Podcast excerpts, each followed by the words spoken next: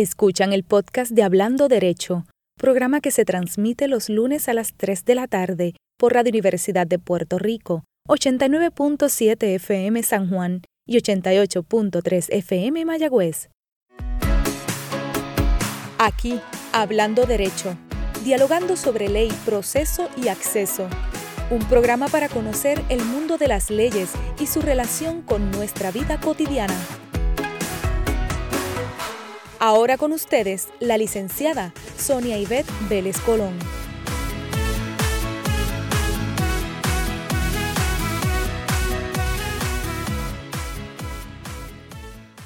Saludos amigos, bienvenidos a esta edición especial de Hablando Derecho, conversaciones a otro nivel. Estamos muy contentos y agradecidos por todas las notas que hemos recibido, llamadas, comentarios, alentándonos a seguir estas ediciones especiales y por supuesto cuando dedicamos también nuestras ediciones rutinarias para hablar de ley, proceso y acceso. Las ediciones especiales me gustan mucho porque me dan la oportunidad de abordar diversidad de temas y conocer más íntimamente en otro plano a nuestros amigos e invitados. Y ya verán que la conversación de hoy es excepcional y ya en breve daremos espacio a la misma. Antes de ello, les comento que hay asuntos de gran envergadura e importancia que se están manejando en el país y me parece que es ineludible el que estemos atentos a su desarrollo, que debe darse a, a través de legislación en muchos casos en unas ocasiones ya ha sido propuesta, en otros ya aprobada y creo que debe estar en la agenda de atención de todas y todos nosotros. Muchas de estas propuestas se dan en el marco de la discusión del presupuesto para el próximo año fiscal que ya se avecina. Y hay que darle seguimiento entonces, por ejemplo, a la ley sobre el retiro digno, hay que ver los posibles conflictos que confronta esta legislación con el plan fiscal que ya ha sido aprobado por la Junta de Supervisión y los pasos que habrán de darse en el caso de quiebra ante la jueza Laura Taylor Swain. Eh, también debemos mirar todo lo relacionado con el contrato y el servicio de energía eléctrica que estará ofreciendo el nuevo operador Luma. Y muy interesante lo que respecta a la legislación propuesta eh, ha sido vetada y se está trabajando sobre un veto sobre el gobernador relacionada a lo que es el patrono sucesor. Lo que se busca con esta legislación es enmendar la ley 130 de relaciones del trabajo para que se añada un nuevo inciso que establecería que cualquier empresa que haya comprado, alquilado u operado que eran manejados por empleados gubernamentales unionados estaba, esté obligada a respetar los convenios colectivos vigentes y aceptar la denominada unidad apropiada, o es decir, los sindicatos que existan. Eh, hay que darle seguimiento a ver cuál es el resultado final de esa medida. Hay otro proyecto muy interesante que se presentó a finales de la semana pasada, que es un proyecto para establecer finalmente un currículo con perspectiva de género en, la enseñanza en el sistema de educación pública de Puerto Rico.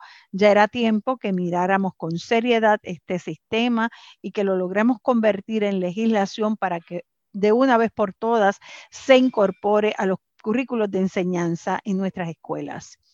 Y otro asunto de envergadura mayor se trata del estado de las finanzas de nuestra universidad, aquí desde donde transmitimos, desde el corazón de la Universidad de Puerto Rico.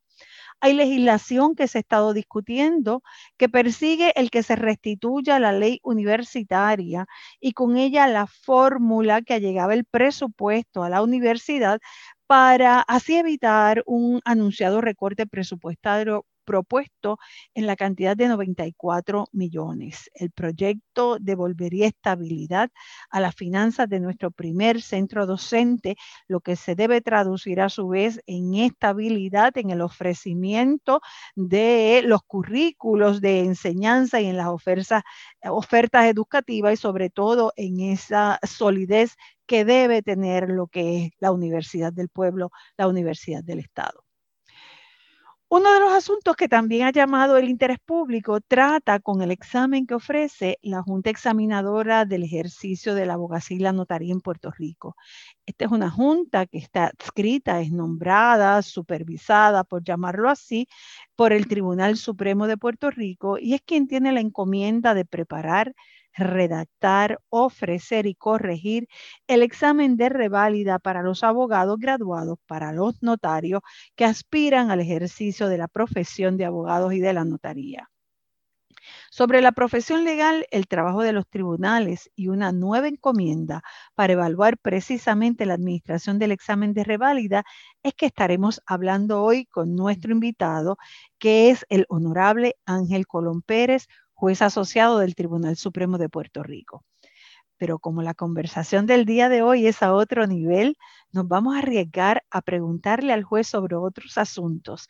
Es nuestro interés conocer al hombre detrás de la toga, cuáles son sus gustos, sus entretenimientos, algunas propuestas que debe tener y cómo se ve a sí mismo. Porque aquí vamos a buscar con él la armonía, el equilibrio, el justo medio. Todo eso en Hablando Derecho Conversaciones a otro nivel que ya comenzó.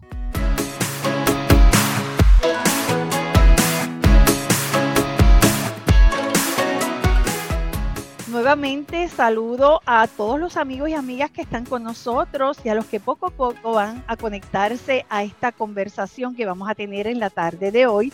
Y ya está conmigo mi invitado, con quien les aseguro que voy a tener una conversación que como les anticipé va a ser a otro nivel. Así que un saludo cálido para el querido y respetado honorable Ángel Colón Pérez, juez asociado del Tribunal Supremo de Puerto Rico, a quien le extiendo nuevamente la bienvenida Hablando Derecho. Buenas tardes, juez. Buenas tardes al país que nos escucha. Un honor para mí estar con ustedes en el día de hoy. Qué bueno, qué bueno. Mire, juez, se me ocurre eh, compartirle lo, lo, siguiente porque me emociona muchísimo. Resulta que mi clase de derecho, la clase de Derecho del año 1981 de la Universidad de Puerto Rico, está de fiesta.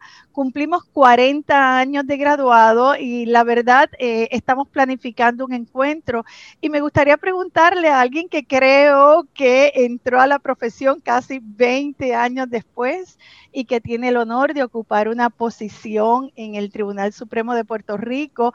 Eh, ¿Qué mensaje nos daría a, esta clase que ya ha vivido la profesión tan intensamente eh, por 40 años? Wow, yo creo que el mensaje de mi generación a la de ustedes es un mensaje de agradecimiento. gracias a esa clase por su compromiso, gracias a esa clase por su entrega, gracias a esa clase por su dedicación el servicio que ustedes le han brindado al país ha sido extraordinario. De ahí salió el pasado secretario de Justicia, mi amigo Jorge Pérez, el juez Bruno Cortés, el juez Aurelio Gracia, el fiscal y juez, el amigo Edgar Vega. Usted salió de ahí, su pasado esposo, que aunque no está con nosotros, el licenciado Aurelio García, es producto de esa generación de puertorriqueños que le sirvieron bien al país. Y de parte de mi generación, vemos ustedes un ejemplo de cómo poner lo mejor de nosotros al servicio de nuestra patria. Así que, que, mi mensaje es ese, es un mensaje de agradecimiento a ustedes por el trabajo realizado, esa batuta, nuestra generación la va a coger con gran responsabilidad para seguir adelante lo que ustedes han hecho por, por el bien de este país, desde las distintas posiciones que su clase ha tenido a bien ocupar. Mm, me emociona grandemente, le agradezco el hermoso mensaje y aprovecho para hacerme parte del mismo y saludar a todos los miembros de esa clase. Estamos planificando un encuentro y estoy seguro que nos vamos a regocijar mucho en los abrazos que espero que nos podamos dar. Así que gracias, muchas gracias juez y nada que esto sirva de ejemplo a las clases venideras porque vamos a estar hablando un poco en el programa de lo que es la profesión, de lo que es la entrada a la misma y el compromiso que hay que tener para ejercerla. Así que un abrazo a todos mis compañeros y nuevamente mi agradecimiento por ese hermoso mensaje. Juez Ángel Colón juez asociado del Tribunal Supremo de Puerto Rico, un privilegio. Juez, eh, después de, estoy todavía trabajando con la emoción, pero después de esa introducción tan hermosa que hemos tenido, le quiero invitar a que hoy tengamos una conversación, como ya le he llamado, a otro nivel. Resulta que no es la primera vez que me acompaña. ¿Sabe que estuvo aquí conmigo el 14 de febrero del 2020? Wow. No, acordaba. Hace más de un año. Y en aquella ocasión la conversación giró en torno, nos dio una clase, juez, de la estructura del sistema judicial y del funcionamiento del sistema judicial. Hoy yo quiero que en algún momento retomemos algo de cómo funciona la rama judicial, el poder judicial, pero le invito a que hablemos un poco de usted.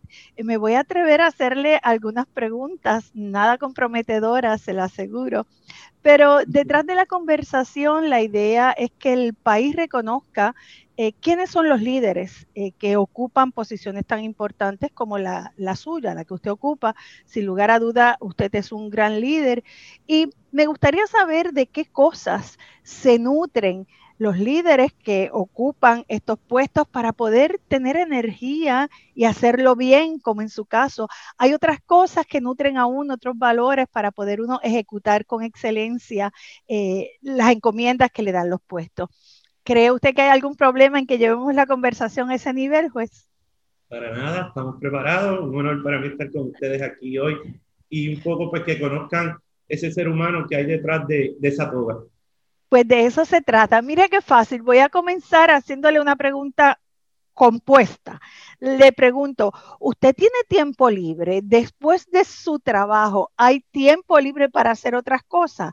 ¿Canta, baila, hace deporte, cocina? ¿Qué cosas usted hace, juez? ciertamente un juez es un ser humano. Y, y claro que, que, sí, claro que hay tiempo libre después de las jornadas fuertes de trabajo. Yo, yo tengo muchas pasiones. La primera es corro bicicleta. Todos los fines de semana dedico 25 millas o 30 millas a la bicicleta. Es algo que vengo haciendo como por 20 años. Y eso ese contacto con la naturaleza eh, es, esencial para poder llevar a cabo las labores que realizo, porque ahí es que encuentro la paz, ahí me encuentro conmigo mismo y, me permite pues dejar a un lado la agenda tan cargada para disfrutar de la sencillez de la vida. Desde el viento que sopla, el agua que veo, el sol que me da calor, pues, pues eso me nutre.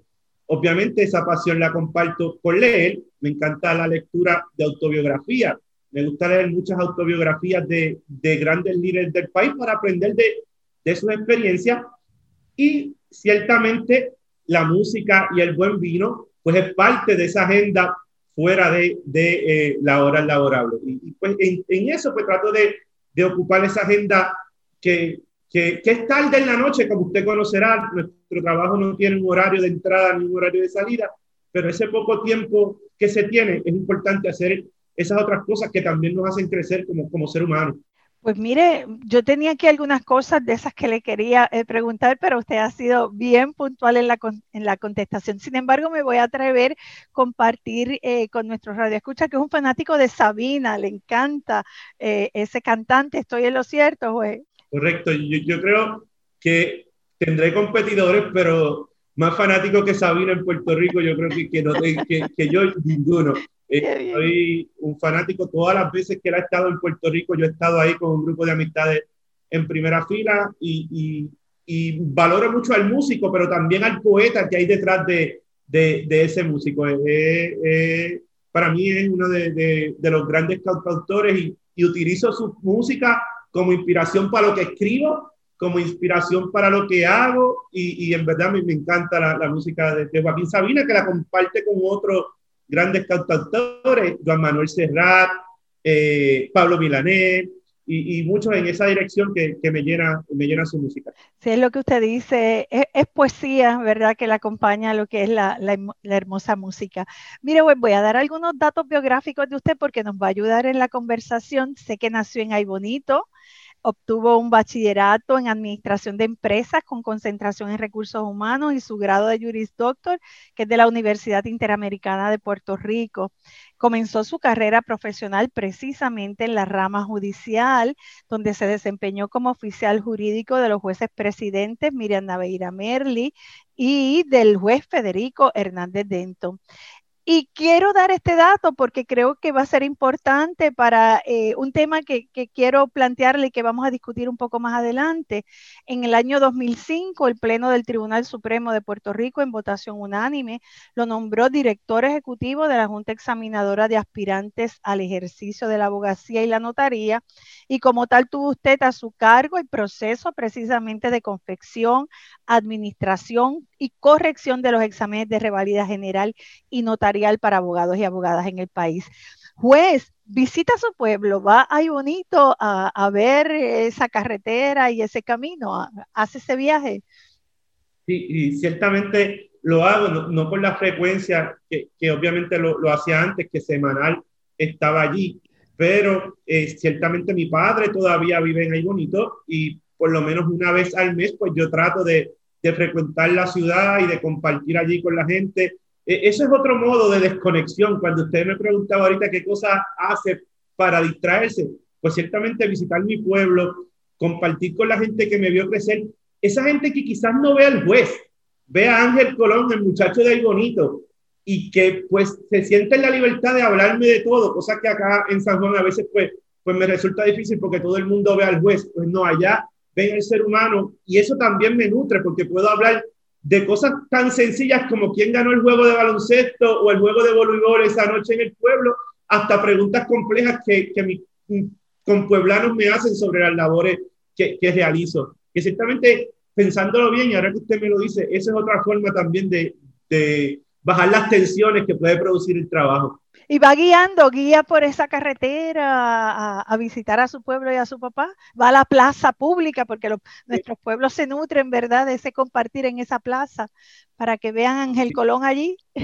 Cierto, yo guío en San Juan casi todo el tiempo, como todos los fines de semana yo guío mi vehículo y voy ahí bonito guiando, regreso guiando y allí comparto con, con, con todos, con todo el pueblo, desde el alcalde que es un gran amigo hasta los ciudadanos de a pie, como digo yo, que me ven por allí, me saludan y comparto con ellos. Voy a la plaza, en la plaza de bonito, siempre están los mejores amigos de mi papá. Eh, y son señores mayores que tienen las tertulias estas de pueblo, que, que uno aprende un montón en esas tertulias. Y yo me integro a esa tertulia, a dialogar con ellos y aprender de las cosas simples de la vida, que al final del día son las más importantes. ¿Has sentido temor alguna vez? ¿Has requerido seguridad? ¿Has sentido algún miedo porque ha tomado alguna decisión en las posiciones anteriores que ha ocupado? ¿O usted se ha sentido tranquilo en ese movimiento, verdad, a través del país y de nuestras carreteras? Yo, de verdad, muy tranquilo. Eh, yo siempre he dicho que, que después que yo salga de mi oficina con la conciencia tranquila, en mi caminar, yo, yo voy a estarlo y hasta el día de hoy, en todas las posiciones que he ocupado y particularmente esta, que, que temas de exposición pública, nunca he tenido ningún tipo de incidente con ningún ciudadano. Todo lo contrario, me alegra saber que mucha gente se me acerca para dar las gracias por el trabajo que desde mi silla en el Tribunal Supremo hago por el país. En ese sentido, pues esa es una satisfacción adicional. Poder, poder como usted bien dice, poder caminar con tranquilidad por las calles del país es sinónimo de que, de que algo estamos haciendo bien. Y pues eso a mí me llena de, de paz. Otros datos de su trayectoria profesional que creo que son importantes destacar fue que en el año 2006 fue designado al cargo de juez del Tribunal de Primera Instancia, juez municipal por el entonces gobernador Aníbal Acevedo Vilá, pero durante ese tiempo también usted se desempeñó como ayudante especial del entonces presidente del Tribunal Supremo, Federico Hernández Denton. Además, ha sido profesor en la Facultad de Derecho de la Universidad Interamericana también ocupó posiciones en el Ejecutivo, porque en el 2013 finaliza sus labores en la rama judicial y es nombrado principal asesor legal y asesor legislativo del gobernador, del entonces gobernador Alejandro García Padilla, y este en el año 2016 le nombra al cargo de juez asociado. Viene de ahí bonito. Eh, no, no le pregunté si estudió en colegios o en escuelas públicas, porque eso es importante a veces saberlo, juez. ¿Dónde estudió? Ciertamente, vengo de ahí bonito, como usted bien señala, y no tan solo vengo de ahí bonito, que ya de por sí eso es difícil. Vengo de haber estudiado en las escuelas públicas del país, en la Escuela Elemental Federico de Getó, en la Escuela Intermedia Bonifacio Sánchez y en la Escuela Superior Doctor José Negándara, todas del pueblo de Bonito. Crecí, me eduqué y adquirí todos los conocimientos necesarios que hoy me permiten ocupar una de las nueve sillas en el Tribunal Supremo. Y para mí eso es importante. Sí, una de esas nueve sillas está ocupada por un estudiante de las escuelas públicas del país. O sea, que se puede. Como, como yo siempre digo, hay tres cosas que no pueden faltar en la mente de, ese joven que me esté escuchando, que haya estudiado en las escuelas públicas, o, o, incluso los que hayan estudiado en las escuelas privadas. No, no, no hay que por qué etiquetar. Después que uno se eduque, después que uno se prepare, pero después, más importante, después que uno se atreva, uno va a llegar donde uno quiere llegar. Hay que atreverse. En el, en el caso mío, pues yo me atreví a tratar de construir un país más justo, a tratar de construir un país más equitativo, a tratar de construir un país más igualitario, pero sobre todo me atreví a soñar, a soñar que podía llegar lejos. Y hoy, pues, la vida da tantas vueltas que me permitió ocupar una silla del Tribunal Supremo. Si alguien me preguntase si yo pensaba ocupar una silla del Tribunal Supremo algún día, yo contestaría que nunca. Le agradezco la contestación porque un poco a eso iba dirigida eh, la pregunta. Eh, es más, lo que le quería preguntar era, eh, ¿Quién le ayudó? ¿Qué pala utilizó? Porque como aquí en el país se estila o se piensa que siempre las cosas trabajan o funcionan de esa manera, eh, quería de verdad mostrar que usted es un ejemplo de sencillamente trabajar, estudiar, soñar y hacer realidad los sueños. Pero esa contestación y esa pregunta me permite ser un puente para esta otra que le quiero hacer se la había hecho en la ocasión anterior que usted nos visitó. Me encantó la manera en que la contestó y vuelvo aquí para que nos escuchen los amigos que no tuvieron la oportunidad de eh, escucharlo en aquella ocasión. Por ahí se dice que los jueces eh, se creen dioses, ¿verdad? Ah, los jueces se ponen la toga y se creen dioses. Usted que es juez asociado del Tribunal Supremo de Puerto Rico, ¿se cree un dios del Olimpo, que es como se, menciona por ahí, juez? ¿Cómo, ¿Cómo usted percibe esa opinión que tiene la ciudadanía y cómo se percibe usted en ese cargo tan importante del que eh, eh, se honra usted en ocupar. Yo, y obviamente, y qué bueno que me hace esta pregunta porque hace poco escribí una opinión disidente en uno de estos casos que, que, ha, que ha tenido amplia cobertura y hablaba del juez, de quién era el juez o la jueza. Y decía yo allí que los jueces y las juezas somos seres humanos y somos iguales es decir, iguales al ciudadano y ciudadana que nos acompaña, ¿verdad? En, o que cohabita con nosotros. No tenemos ni más ni menos derechos. Tenemos los mismos. Y como somos, como somos seres humanos con los mismos derechos, así eh, debemos ser tratados todos. Eh, esta persona que se dirige a ustedes no se cree ni más ni menos importante que nadie. No tiene más ni menos derechos que nadie es igual al ciudadano que me escucha y, yo creo que eso es bien importante que se conozca porque en la medida que los ciudadanos sepan que quienes los juzgan son seres humanos iguales a ellos, se van a sentir en más confianza a, a, visitar ¿verdad? los tribunales y a llevar sus preocupaciones o sus dramas, como digo yo, el triste drama humano que día a día toca las puertas.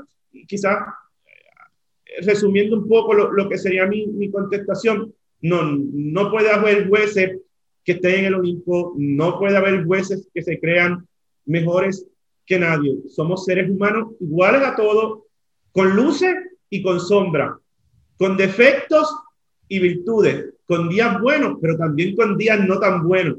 Y, y dentro de esa realidad que tenemos como seres humanos iguales, pues dentro, dentro de esa realidad es, que nos desenvolvemos.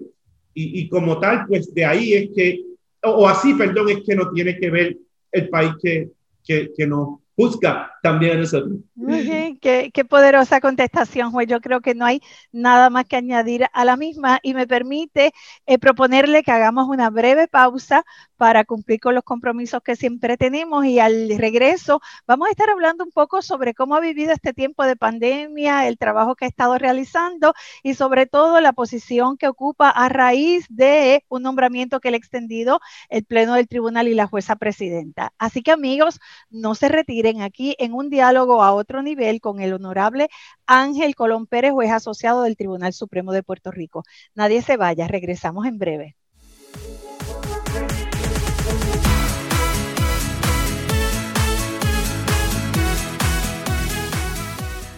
Escuchan el podcast de Hablando Derecho, programa que se transmite los lunes a las 3 de la tarde por Radio Universidad de Puerto Rico, 89.7 FM San Juan y 88.3 FM Mayagüez.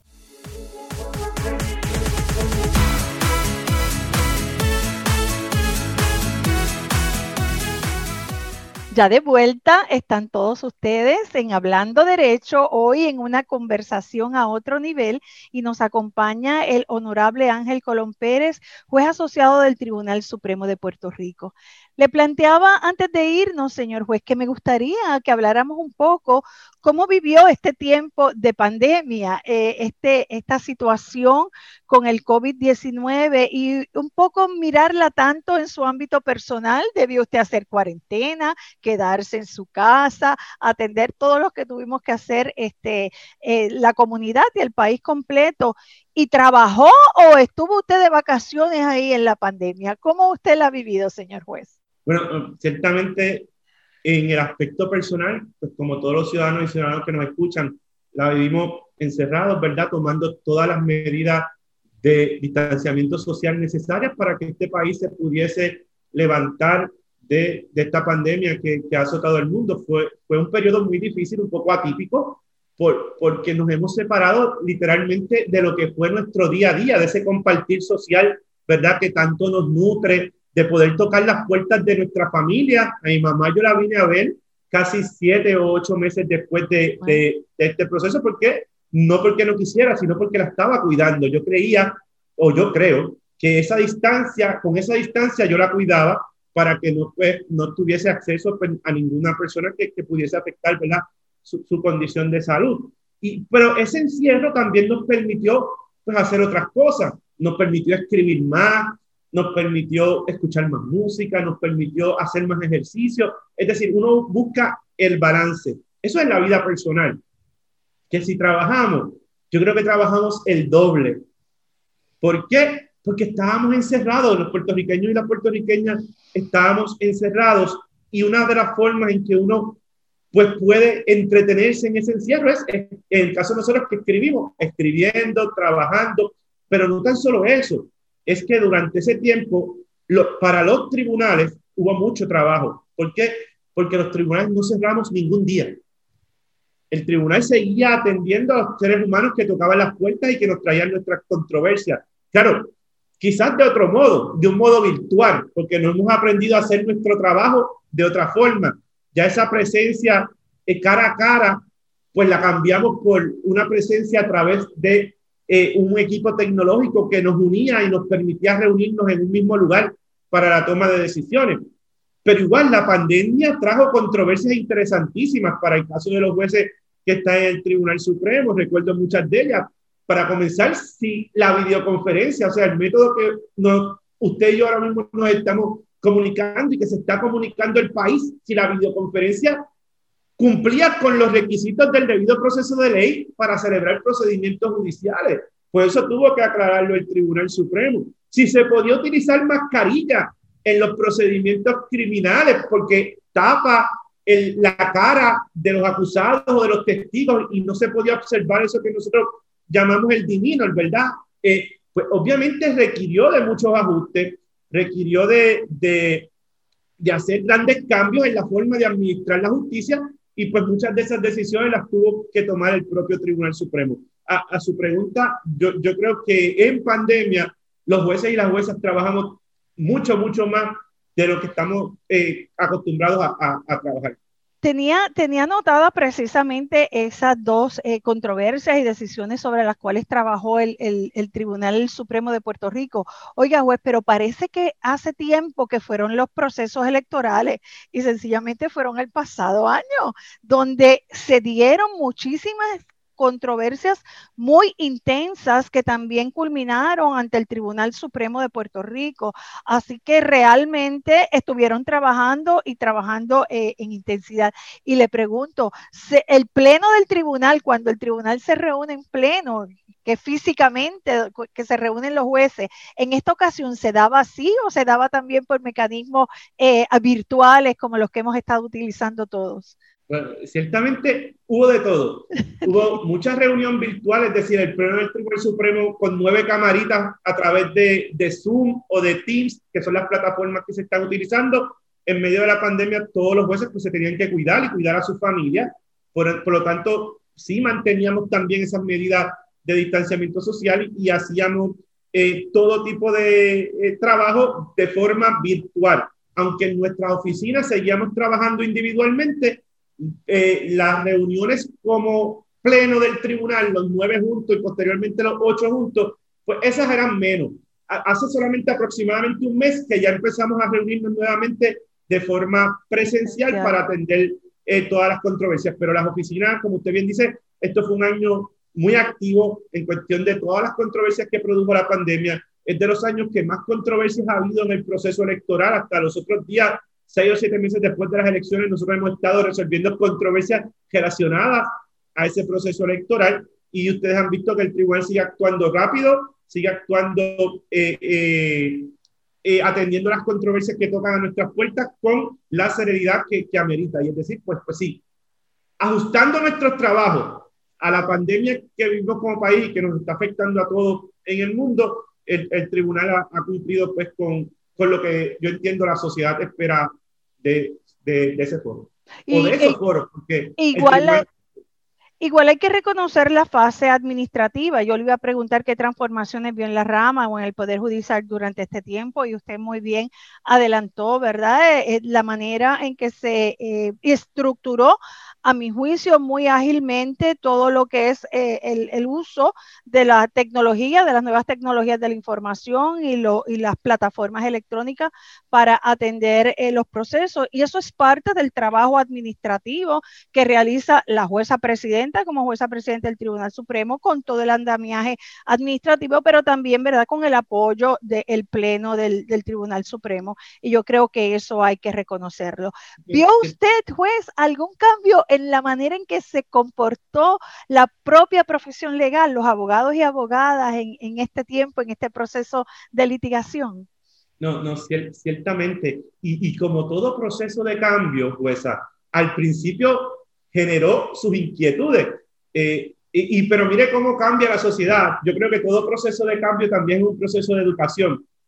Comenzando la pandemia, que se toman las primeras decisiones dirigidas a establecer pues estos mecanismos de distanciamiento, el uso de, de, los mecanismos tecnológicos en el proceso judicial, como son las videoconferencias, ¿verdad? Que, es lo más que ha impactado. Yo me encontraba abogados que en el supermercado o, o cuando salía a la farmacia llamaban la atención a que decían, güey, es que esto no funciona así, no podemos, los procesos judiciales requieren esa presencia física, requieren estar ahí día a día. Pasa el tiempo, corre el año, me encuentro los mismos abogados que me dicen, pues por favor, que esto no se elimine. Es la primera vez que yo puedo estar en Aybonito a las 9 de la mañana, en Aguadilla a las 10 y en Caguas a las 11. Por favor, salvo que sea para un juicio en su fondo o algo que envuelva mucho descubrimiento de prueba, entiendo que esto vino para quedarse. Me dicen los mismos compañeros abogados y abogadas. ¿Y a, qué, me, y a me lleva eso?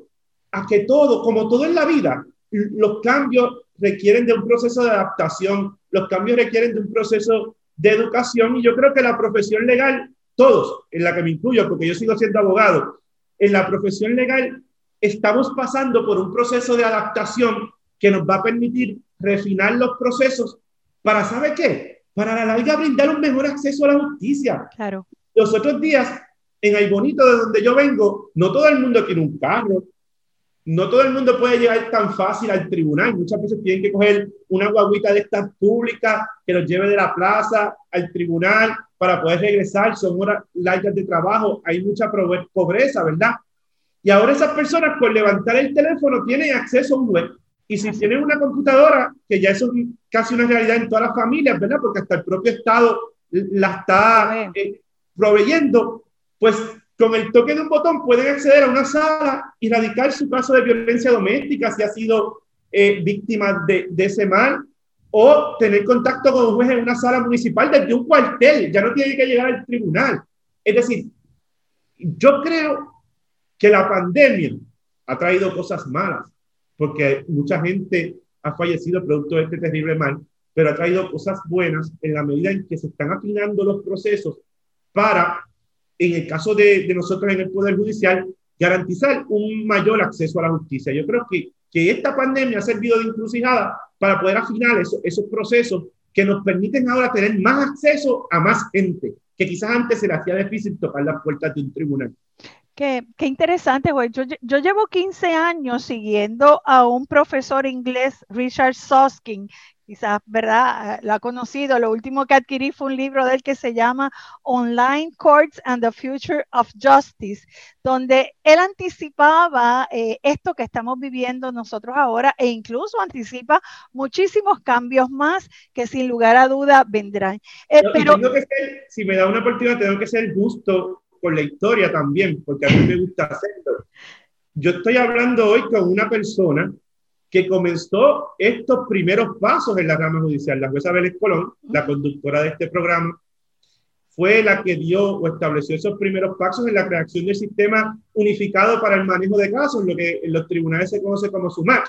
Pues una de esas creadoras es la jueza Vélez Colón, en compañía entonces del entonces juez presidente Federico Hernández Dentón, que ya con esa mente de avanzada que tenían ambos, empezaron a establecer las bases para que hoy a nosotros a la jueza presidenta Orono Rodríguez, al director administrativo State del Figueroa, tuvieran esa base para seguir desarrollando y ampliando los trabajos, pero ciertamente fue algo que se comenzó bajo la administración de Hernández Denton y, de la conductora de este programa, la, jueza Bélez Agradezco, juez, eh, su generosidad. Eh, yo me siento orgulloso de ver el desarrollo. Una de las cosas que siempre alabábamos del Poder Judicial, de la rama judicial, era la continuidad, ¿verdad?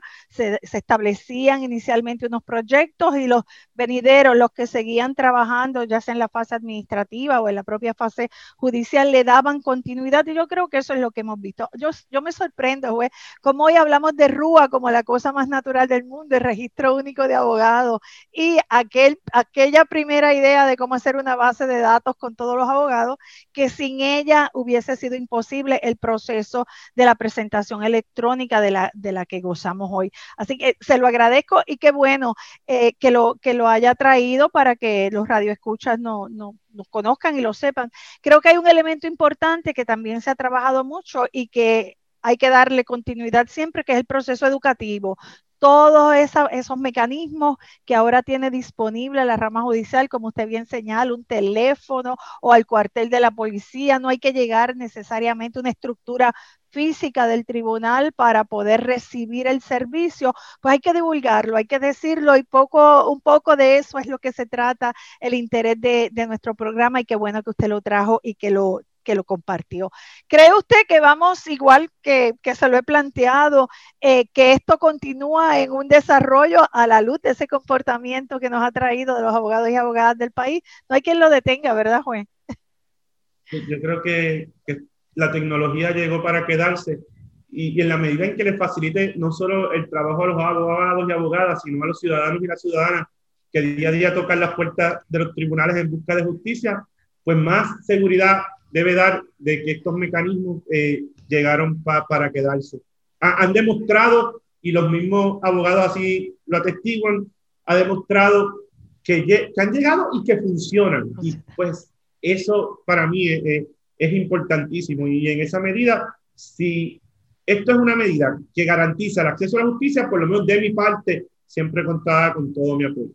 Pues lo que va a suceder es que los abogados y abogadas que están en las escuelas de derecho y que van a salir mañana a integrarse a la profesión 40 años después de mi clase, 20 después de la suya, se han criado en esta nueva dinámica y sin lugar a dudas la van a ir desarrollando y lo van a superar este, increíblemente. Yo fotocopiaba, juez, yo fotocopiaba los casos. No debo decir estas cosas, pero bueno. Yo, también lo hago y, yo no solamente los fotocopio, los cropeo, corto, pongo, eh, porque yo soy de la generación que yo tengo que leer los casos del, del libro. Yo no puedo usarla, aunque utilizo los sistemas para accesar al caso, una vez tengo la cita o algo así, voy al DPR porque yo tengo que leer del libro porque es como único puedo leer. Me encanta leer del libro. Pero de seguro los abogados que están hoy estudiando para la revalida de septiembre eh, lo, deben estar leyendo digital y cuando lleguen a ejercer la profesión igual lo van a hacer digital. Hablemos de los abogados y abogadas, señor juez. La jueza presidenta, el, Pleno también del Tribunal Supremo de Puerto Rico, le ha dado una encomienda muy grande a usted. Hay una resolución que fue aprobada el 28 de mayo del 2021, se llama INRE Comisión Especial para evaluar la nota de pase de las revalías de Derecho General y Derecho Notarial.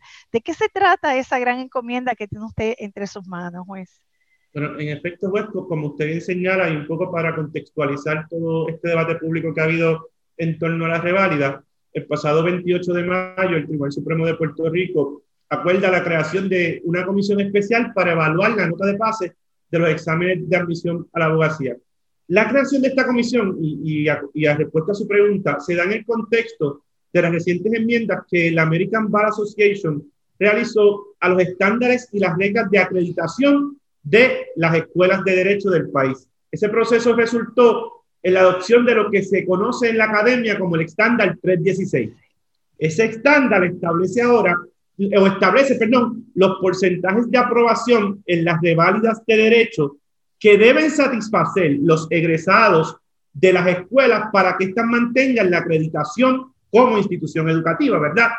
Según queda aprobado ese estándar 316, requiere que de ahora en adelante, y esto es lo importante, al menos el 75% de los abogados y abogadas que se gradúan en determinado año, en un periodo de dos años, pasen los exámenes de revalida. A modo de ejemplo, si la persona se graduó en el 2020, para fines de esa estadística de acreditación, de ese 75%, esa persona tendría que pasar la reválida antes del 2022. Es decir, si no la pasa, pues no se suma su persona a ese 75% que se requiere para la acreditación de esas escuelas de derecho, de las tres escuelas de derecho del país, de las tres escuelas de derecho y de, todas, perdón, las escuelas de derecho de los Estados Unidos. Permítame compartir uno, unos datos, pues que yo misma me, me reí en el proceso de, de, obtenerlo, por lo menos con este primer dato. Mi número de RUA, señor juez, mi número de RUA es el 7437. Yo le pedí a mi hijo que me diera su número de RUA. El número de RUA de mi hijo es el 20.992. Un poco lo que quiero traer y dibujar con el dato es que la profesión legal en Puerto Rico sobrepasa, ¿verdad? O ha sobrepasado, porque no todos están en, funciones o, están vivos, sobre 20.000 abogados, ¿no? Eh, casi estamos en 22.000, yo creo que estamos cercanos a ese número, si no es, si no es que ya lo hemos sobrepasado, que es estudian en nuestras tres escuelas de Derecho, Facultad de Derecho de la Universidad de Puerto Rico, de la Universidad Interamericana y de la Pontificia Universidad Católica. Las escuelas de Derecho admiten a los estudiantes, pero es el Tribunal Supremo de Puerto Rico quien les admite al ejercicio de la profesión y que incluso vela por una permanencia ética en ella y si no se da esa permanencia ética es también quien los disciplina. Y para la admisión a la profesión, pues el Tribunal Supremo tiene toda una estructura que es la junta precisamente que usted eh, dirigió durante sus primeros años en la profesión, que es la junta de reválida. Y esa junta entiendo que junto con la comisión que creó la resolución que se acaba de aprobar, es la que va a estar trabajando con el asunto de la, de la reválida y el estándar de la American Bar Association, juez. Pregunto. Correcto. Las enmiendas a las reglamentaciones vigentes, este, lo que pasó en, con el estándar 316 motivó que los tres decanos de las escuelas de derecho, para seguir poniendo en el contexto, ¿verdad?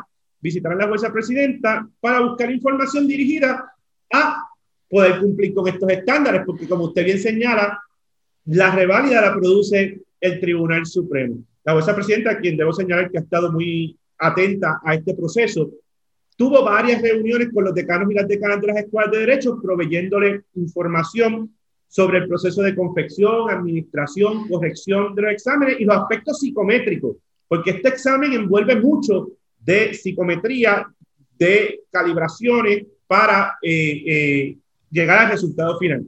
Y como usted bien señala, producto de ese proceso, la jueza presidenta, por iniciativa de ella, se encarga de lo que se conoce como un informe de nota de pase. Y el informe de nota de pase, que es la tarea que tiene la comisión, eso opera en dos vías. Por un lado, expertos psicómetras de los Estados Unidos y de Puerto Rico van a estar evaluando la estructura y el contenido del examen. ¿Para qué?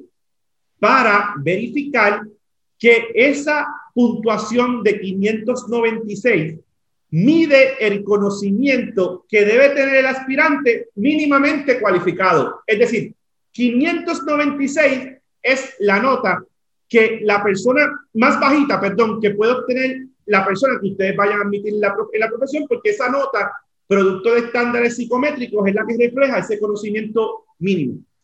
Ahora bien, ese trabajo se combina con el trabajo de la comisión para producir el informe final. ¿Qué va a hacer la comisión? La comisión va a coger esa parte del estudio que ya tenemos y va a evaluar, entre otras cosas, el perfil de los tres egresados de, los egresados de las tres escuelas del derecho del país, los parámetros de reclutamiento y admisión utilizados por estas instituciones académicas, las medidas empleadas para medir el aprovechamiento académico de los estudiantes, los cambios en los currículos para ver si todos estos factores van a la par con lo que hoy se está examinando. Recordemos que este tipo de examen eh, eh, conlleva muchos factores a considerar. Hablaba yo los otros días que uno de los factores es la, la naturaleza del examen. Por ende, por eso este proceso, ¿verdad? La cantidad de materias que se examinan, la complejidad de los temas, pero igual puede estar influenciando en la nota de pase el perfil de los aspirantes que se reclutan hoy día, la formación que se da en las instituciones universitarias, hasta incluso factores externos.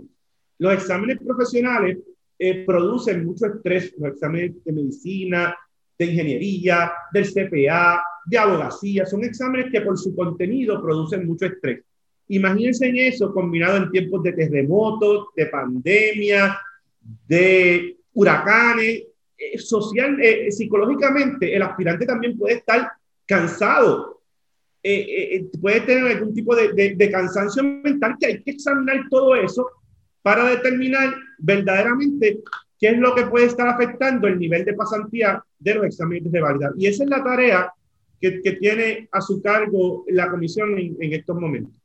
Eh, eh, es una gran tarea, es increíble. Voy a ir sobre ella, pero quisiera, quisiera eh, anotar lo siguiente, juez. El American Bar Association es una entidad acreditadora, ¿verdad?, a nivel nacional de los Estados Unidos de las escuelas de derecho y lo que busca el American Bar Association es que las escuelas acreditadas por ello mantengan un estándar de excelencia, ¿verdad?, y, comparativo, alcanzando un, un gran nivel para obtener tener la acreditación de ellas. Nuestras tres escuelas están acreditadas por el American Bar Association y lo que no queremos es perder efectivamente esa acreditación que las reconoce como unas escuelas de un alto y gran nivel. Y por otro lado, el examen de reválida también lo que pretende es que se admita la profesión. Esta es una profesión con cánones de ética, con una, eh, un trabajo muy intenso. Los abogados son la, la, voz de personas que no pueden hablar, van a, van a argumentar sobre controversias grandes, familia, libertad, propiedad de gente que no puede hablar. Así que supongo, ¿verdad?, que queremos los mejores, los más competentes, con las mejores destrezas. Y eso es lo que busca el Tribunal Supremo con la admisión. Pero también hay que mirar que las escuelas, como usted señala, tengan un gran perfil de las personas que seleccionan para que puedan cumplir a cabalidad con lo que es el nivel que se espera de la ejecución de los abogados. Esta encomienda es grande la que se le ha dado a usted, me parece que es de una responsabilidad eh, muy enorme. Eh, ¿Cómo, ¿Cómo usted cree que se va a desarrollar el trabajo? ¿Reuniones, vistas, entrevistas? Eh, ¿Tiene idea de cómo se va a establecer algún protocolo para llevar a cabo la encomienda que se le ha dado, señor juez?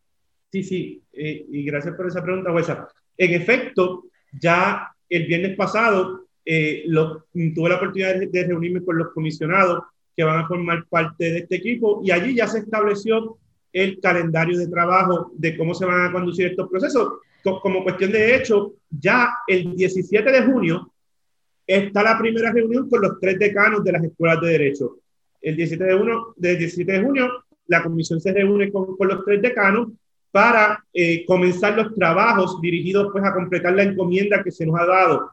Eh, como cuestión de hecho, yo debo señalar que tanto con la decana Vivian Neptune de la Universidad de Puerto Rico, como con el decano Julio Fontanet de la Universidad Interamericana, como con el compañero y decano Fernando Moreno de la Pontificia Universidad Católica de Puerto Rico, con los tres, nosotros tenemos una relación de mucho respeto, de mucha eh, admiración entre todos, que yo creo que va a redundar en beneficio de, de los trabajos que, que, que tenemos a bien realizar. Por ende, yo los llamé ya a ellos, ya los citamos, ya ellos todos confirmaron y comenzamos los trabajos que, que básicamente en esa etapa inicial pues va a ser o van a estar dirigidos a recopilar toda esa información que, que, el Tribunal Supremo está pidiendo en su resolución, porque esa información después tiene que someterse a análisis psicométrico. Eh, especialistas de Puerto Rico y los Estados Unidos que bregan con la tabulación de ese tipo de información, pues van a estar a cargo de eso. Pero lo más importante para mí, que yo creo que ahí es donde puede estar la diferencia, es que nosotros queremos que este proceso sea uno totalmente participativo, donde las escuelas de derecho tengan la oportunidad de someternos toda aquella información que ellos entiendan necesaria para que la comisión pueda completar su tarea. En la medida en que nosotros tengamos toda la información que los señores de y la señora decana entiendan es pertinente para este proceso, pues el proceso va a ser mucho más completo y va a ser de, de mejores resultados. Aquí, y, y, lo que buscamos al final del día, como usted bien señaló de, de, de una manera magistral hace unos minutos, que nuestro país y que aquellos ciudadanos que día a día tocan las puertas de los tribunales a confiar muchas veces en un abogado o abogado su libertad, su propiedad, su bienestar y el de su familia, que cuando toquen las puertas de esos abogados y abogadas, tengan una persona con las competencias mínimas para ejercer la profesión, que ellos se puedan sentir seguros que esta persona va a atender sus intereses de la mejor forma posible. Y yo creo que nuestros trabajos en la comisión deben ser dirigidos a eso, que en las escuelas de derecho se formen los mejores profesionales y que el Tribunal Supremo y la Junta Examinadora pueda construir el mejor examen para evaluarlos a ellos. O sea, que es dual. En este proceso vamos a aprender todos, tanto los miembros de la comisión como los decanos, porque mi filosofía siempre es que yo nunca voy a tener en mis manos el monopolio de, la verdad. Yo creo que en todos los procesos hay espacio para que todos aprendan y yo quiero aprender el proceso, quiero que otros aprendan de mí y en ese sentido pues poder llevar al, al tribunal, porque hay que presentarle un informe, el mejor resultado posible. Tiene, tiene, que ser un proceso enriquecedor. Uno, por los miembros de la comisión, y si me permite decirlo, están en la resolución del Tribunal Supremo, y me parecen tres abogados extraordinarios. La licenciada Diana Sisi de Arbona, el licenciado Juan Márquez Díaz, con quien he trabajado en tantas ocasiones, y el licenciado Ricardo Ramírez Lugo. Y como usted ha señalado, tres decanos que son excepcionales, eh, de los cuales tres profesionales que, nos tenemos que sentir sumamente orgullosos de ellos, porque incluso, juez, en este tiempo que también usted ha descrito y que transformó el Poder Judicial, ellos han tenido que hacer lo propio desde las escuelas de derecho, transformar la manera en que están educando a nuestros abogados y abogadas. Muchos estudiantes que no han tenido la oportunidad todavía de pisar lo que es la estructura física, sin embargo, han completado su primer año y le aseguro que con excelencia y con mucho trabajo y lo que todos buscamos es que logren alcanzar el título que tanto, que tanto desean y que puedan ejercer con excelencia y con todas las destrezas el arte de ser abogado y abogada. Tiene tremenda encomienda, juez. Ojalá algún día lo pueda volver a invitar y usted me cuenta cómo, cómo ha sido ese proceso de aprendizaje, ese proceso de investigación y reciba desde acá, ¿verdad? Todo, todo nuestro deseo de éxito. ¿Tiene algún tiempo en cuándo se deberá rendir ese informe o no hay un tiempo particular para ello? La, la resolución como tal, el documento que crea la comisión no establece un tiempo para completar la tarea, pero dada la naturaleza y los asuntos envueltos, teniendo pues ante nos el proceso de acreditación, ¿verdad? De las tres instituciones universitarias del país, eso es prioridad en nuestra agenda y nosotros lo queremos tener lo antes posible. Ciertamente es un trabajo que va a depender de muchas personas, depende de los decanos de derecho que nos van a proveer la información, depende de psicómetras que la miran, depende de la comisión entonces que pueda hacer el ejercicio final de interpretación, pero los tres actores del proceso, los decanos, los psicómetras y los miembros de la comisión están debidamente convocados, saben de la urgencia que tiene este asunto y esperamos poder tenerlo lo antes posible. Solo, solo me resta recordar a Stephen Klein, no sé si todavía se, se tenía como un perito eh, que era contratado por el Tribunal Supremo y tengo una historia fascinante con este profesional, esa se la cuento en otra ocasión, juez, cuando tengamos la oportunidad de hablar.